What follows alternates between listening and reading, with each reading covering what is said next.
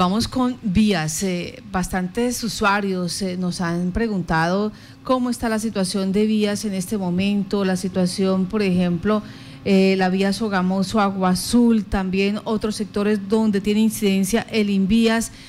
A esta hora pues tenemos ya contacto con el ingeniero Arsenio Sandoval. Ingeniero, muy buenos días.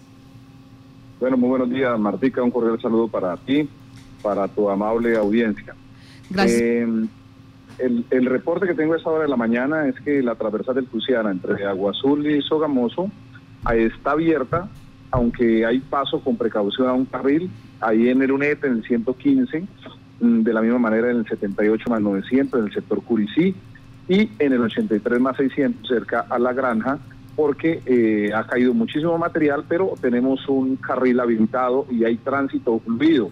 Por supuesto, tener precaución. Eh, usted sabe que el invierno, sobre todo la última semana, ha reciado muy duro, no solamente aquí en, el sector de Sogamoso, sino desde Arauca. Tenemos problemas en Arauca, tuvimos un problema, tocó cerrar la vía ayer entre por creciente fuerte entre La Cabulla y Tame.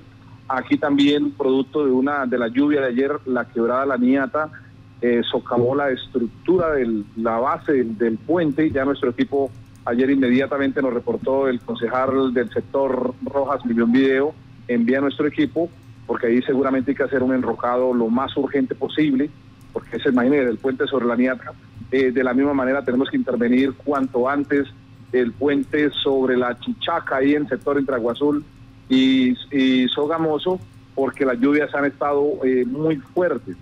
Y Marta, me preocupa también, sí. es un informe de, de que salió ayer por parte del IDEAN, donde se habla posiblemente de la llegada del fenómeno de la niña, porque normalmente uno dice bueno, ahorita en, en, en, verano, en diciembre arranca el verano, entonces capoteemos estos 20 días como, como, como hemos capoteado estos, todo este invierno. Pero si eso es así, como mostraron a nivel nacional, que uno de los departamentos más afectados podría ser el departamento de Casanare, eso significaría que, que de pronto el invierno se puede eh, prolongar.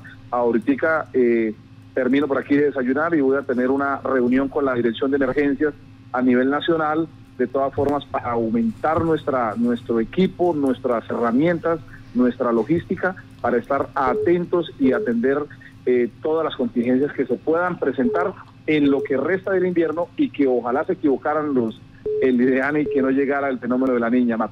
Pues esta es la situación entonces en la parte de vías, Johan. Ingeniero, con los buenos días, quería preguntarle, usted eh, señalaba ayer que se presentan nuevamente eh, inconvenientes y algunas fallas en el proceso de adecuación del puente La Cabulla, que nuevamente se presentan algunas fallas estructurales y que deberá ser requerido nuevamente el contratista. Claro, eh, mire, mi, mi, responsabilidad es sobre las vías de Arauca, Casanario, Ichada y parte de Boyacá. Tenemos en ejecución cerca de 61 proyectos. Cada proyecto tiene su contratista, su interventoría y por supuesto eh, yo delego a una persona para que haga la supervisión a la interventoría. Ayer cuando me reportaron ese problema sobre la placa, pues inmediatamente indiqué de que se requiera al contratista de inmediato la interventoría, deben presentarme en un informe inmediato antes del mediodía.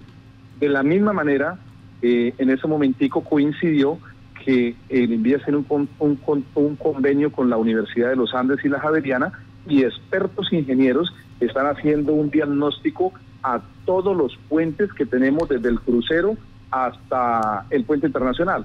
Entonces también solicité de que estos expertos me hagan un diagnóstico allí de qué es lo que está pasando en la placa. En todo caso, el contratista tiene que repararla. Ustedes recordarán que hace un mes había sido demolida esa placa y el contratista tuvo que hacerla por su, por su cuenta y riesgo sin ningún tipo de reconocimiento por parte de nosotros del Instituto Nacional de Vías.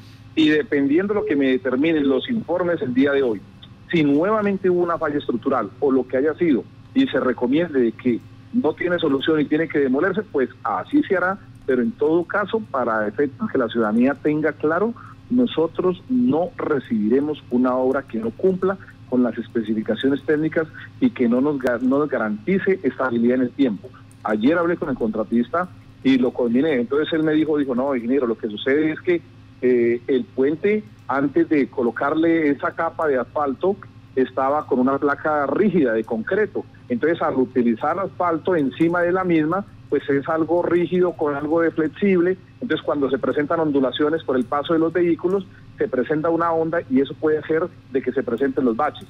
A lo cual le respondí, eso era su obligación, porque usted tiene ingenieros, tiene especialistas en geotecnia, tiene todo un equipo que debían presentar una solución definitiva para que eso no tuviese problemas. Así que si hubo algo mal hecho, usted tiene que repararlo. De lo contrario, y en lo que a mí respecta, como director del instituto, si algo no cumple las especificaciones y no queda bien hecho, no importa que la tengan que hacer tres o cuatro veces, en mi caso no procederé a recibir. Esas fueron las indicaciones que di el día de ayer y que ahora termino esta llamada y voy a verificar esos informes. Marta. Pues muchas gracias a usted, ingeniero, por estar en contacto noticias. Estaremos pendientes de esa información. Que tenga buen día. Con muchísimo gusto.